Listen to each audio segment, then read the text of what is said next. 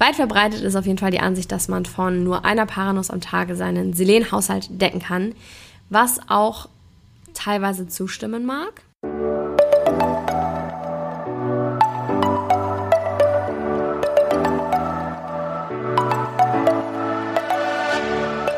Moin und herzlich willkommen zu einer neuen Folge des Eat Pussy Not Animals Podcast, der Podcast, der dir den Einstieg in die vegane Ernährung erleichtern soll. Moin, meine Freunde und herzlich willkommen zu einer neuen Podcast-Folge von mir. Ich weiß, es ist äh, ja schon entweder Freitagabend oder Samstagmorgen, wenn diese Folge online kommt. Ein bisschen zu spät. Liegt daran, dass ich, äh, ja, kurze Story, die ganze letzte Woche meine Abschlussprüfungen äh, hatte für meine Barkeeper-Ausbildung oder ja, Barkeeping-Programm und es war super, super, super anstrengend. Ich habe die Woche auch komplett unterschätzt und ich bin jetzt gerade seit 36 Stunden wach. Ähm, ja, deshalb hat es also ein wenig länger gedauert, aber hier ist die neue Folge.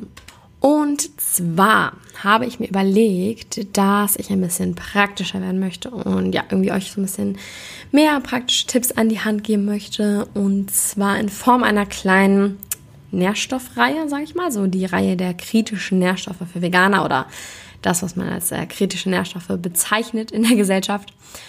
Und da halt so ein paar, ja, auf ein paar Nährstoffe eingehen, die nacheinander behandeln, schauen, wie viel braucht man überhaupt, wo ist das drin, wo kommt es vor, was kann man als Veganer essen, um diesen Stoff eben aufzunehmen.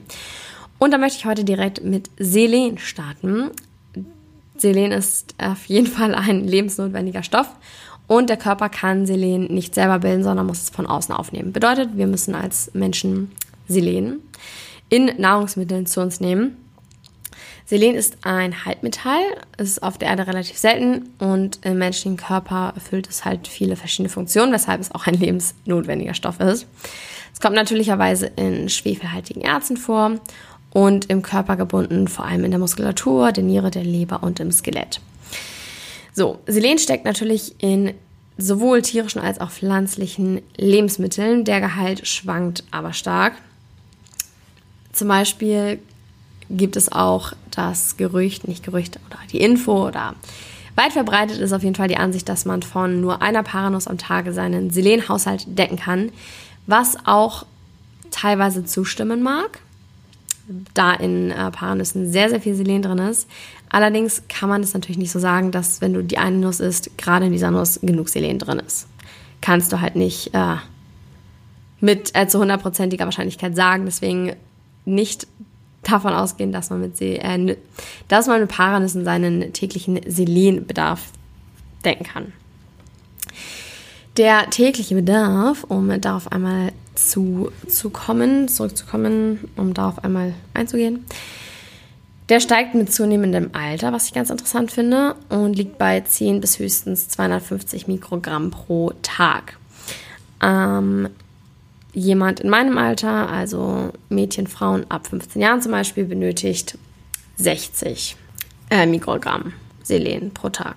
Das Interessante an diesem Stoff ist, dass man sowohl einen Mangel haben kann, wie natürlich bei allen Nährstoffen, aber auch eine Überdosierung extrem, extrem gefährlich werden kann.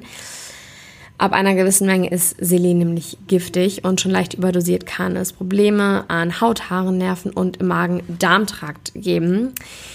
Allerdings sind äh, jetzt keine Vergiftungen durch selenhaltige Lebensmittel bekannt. Aber wenn man jetzt zum Beispiel Präparate nimmt und das extra zuführt durch Nahrungsergänzungsmittel, kann es halt sein, dass man es überdosiert. Deswegen da auf jeden Fall auch aufpassen. Und ein Selenmangel, natürlich genauso gefährlich, kann zu Müdigkeit führen, zu Hausfall, Infektanfälligkeit oder sogar bis zu Unfruchtbarkeit oder Muskel- und Herzmuskelerkrankungen, was natürlich mega, mega gefährlich ist. Deswegen immer darauf achten, dass man genug Selen aufnimmt. Ganz wichtige natürliche Quellen für Selen sind äh, Fleisch, Fisch und Eier, aber auch Milch- und Getreideprodukte, wobei wir uns als Veganer natürlich auf die Getreideprodukte konzentrieren. Aber auch in Pflanzen kann sich Selen stark anreichern, wie zum Beispiel Paranüssen. Das habe ich schon erwähnt, ist natürlich trotzdem kein Garant. Dann aber auch in Kohl, zum Beispiel Brokkoli, Weißkohl, in Zwiebelgemüse, in Pilzen, in Spargel und Hülsenfrüchten. Also kann man das definitiv durch die Nahrungsaufnahme von Pflanzen decken. Was äh, wichtig zu beachten ist, dass zum Beispiel in Europa die Böden eher arm an Selen sind und natürlich auch die hier äh, gezogenen pflanzlichen Lebensmittel nicht besonders viel Selen enthalten. Deshalb, ähm, ja, darauf natürlich achten. Generell kann man aber sagen, wenn man sich ausgewogen ernährt, dann nimmt man in der Regel genug Selen zu sich. Und ein länger andauernder Mangel an Selen kann zum Beispiel äh, Müdigkeit, Leistungsschwäche, Haarausfall oder Nagelveränderungen, zum Beispiel weiße Flecken, bedeuten. Das heißt, wenn man so etwas bemerkt, dann sollte man vielleicht mal tracken, wie viel Selen man tatsächlich am Tag aufnimmt, um eben einem Mangel vorzubeugen. Gleichzeitig bedeutet eine Überdosis zum Beispiel, dass dein Atem nach Knoblauch riecht das wäre typisch für eine akute Selenvergiftung. Finde ich irgendwie ganz interessant. Wieso nach Knoblauch? Aber okay. Äh, das ist ja ein Symptom der Überdosierung. Weitere Symptome sind Müdigkeit, Gelenkschmerzen, Magen-Darm-Beschwerden, Nervenleiden, Sehstörungen, Gedächtnisstörungen, Zahnprobleme, Hautschäden, Haarausfall, gestörte Nagelbildung. Das, äh, die, die Folgen einer erhöhten Selenzufuhr bezeichnet man auch als Selenose. Also immer darauf achten, dass man nicht zu viel Selen auf sich nimmt, äh, zu sich nimmt.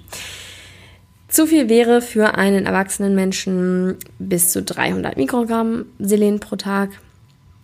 Sind unschädlich, also ab 300 Mikrogramm Selen pro Tag ist es schädlich und für Kinder und Jugendliche liegen die Grenzwerte je nach Körpergewicht zwischen 60 und 250 Mikrogramm Selen pro Tag. Also da natürlich aufpassen, dass man nicht zu viel zu sich nimmt, aber eben auch nicht zu wenig. Generell, wie schon gesagt, mit einer ausgewogenen Ernährung sollte man das auch als Veganer sehr gut hinkriegen. Sonst kann man natürlich immer mal mit einer App tracken, wie viel Selen man tatsächlich zu sich nimmt.